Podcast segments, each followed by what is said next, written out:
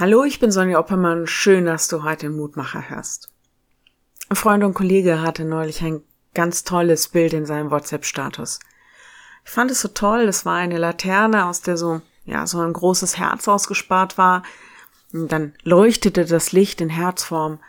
Und dazu der Spruch, die Finsternis kann viel verbergen, aber eines vermag sie nicht, das Licht verdunkeln.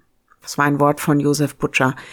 Das ist ein christlicher Autor, ich glaube, letztes Jahr verstorben. Mich hat das Wort, glaube ich, auch deshalb so berührt, weil wir das brauchen. Morgens ist es noch lange, abends ist es schon früh dunkel.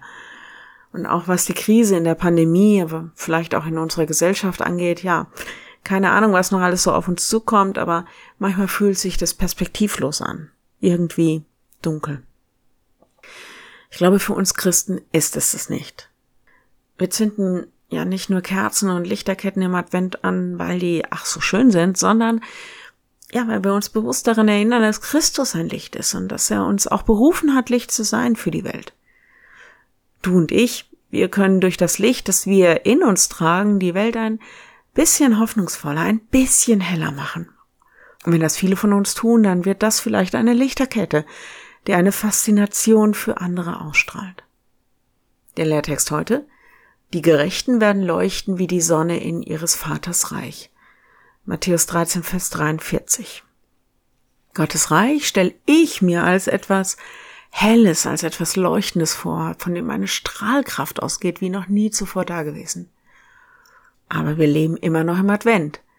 Noch ist nicht Weihnachten, noch ist das Reich Gottes nicht vollendet.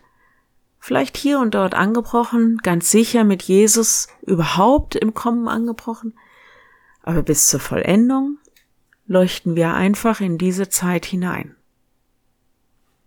Wenn du magst, dann bete doch noch mit mir. Lieber Herr, was würden wir gerne alles ausstrahlen? Manchmal fehlt uns einfach die Strahlkraft. Und so bitten wir dich, dass du in uns dein Licht neu anzündest. Gib uns deinen Heiligen Geist, dass wir Licht sind für unsere Welt, dass wir etwas widerspiegeln können von deiner reinen Heiligkeit, damit Menschen, besonders die, die im Dunkeln sind, ja, deine Liebe erfahren können.